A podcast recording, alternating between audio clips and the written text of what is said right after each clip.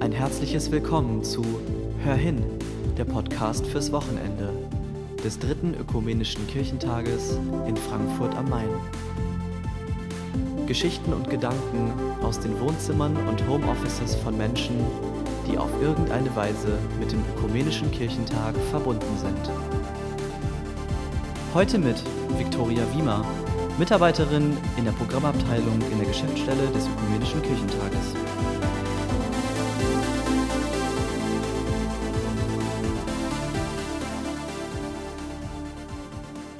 Ich weiß nun sicher, dass mein Besitz in einen mittelgroßen Lieferwagen passt.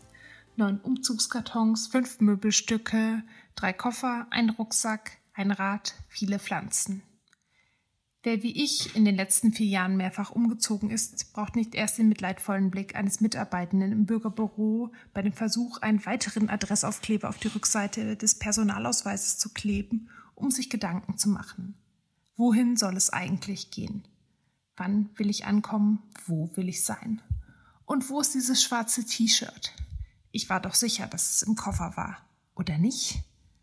Meine Schwestern haben beim Leben unserer Familienkatze geschworen, es nicht auf Dauer entliehen zu haben. Wo ist es bloß? Dass unterwegs immer Dinge verloren gehen, ist nicht auszuschließen. Ich habe zum Beispiel meine Angst vor Neuem verloren. Fazit, Apfelwein und ich werden keine Freunde. Wohin es im Leben gehen soll, ist eine schwierige Frage. Sie ist ein sehr weites Feld. Vielleicht war sie auch schon mal leichter zu beantworten als in den Zeiten einer Pandemie. Sie ist auf jeden Fall keine gute Frage für schlaflose Nächte. Vielleicht ist zunächst einmal erst das Ankommen entscheidend. Ankommen in einer neuen Aufgabe, Ankommen in einem neuen Umfeld. Ankommen ist leichter, wenn man willkommen ist.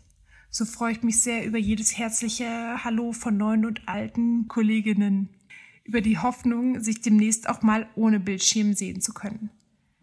Ankommen ist leichter mit Ruhe und Gelassenheit, auch wenn man nicht alles sofort versteht. Doch Ankommen ist auch Verstehen und Verstanden werden. Ob für das Ankommen das Sprechen der Landessprache notwendig ist, sei jetzt nun mal dahingestellt. Vielleicht klappt es ja auch ohne Hessisch. Und nachdem wir jetzt alle wieder ankommen in einer neuen Realität, bin ich nicht die Einzige, die sich orientieren muss. Ankommen ist ja kein Endziel.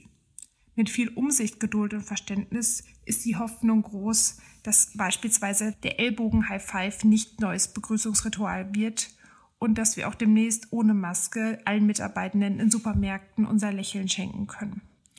Vielleicht bummel ich noch eine Weile weiter durch die Weltgeschichte für alle Mitarbeitenden von Bürgerbüros und mich ein Trost.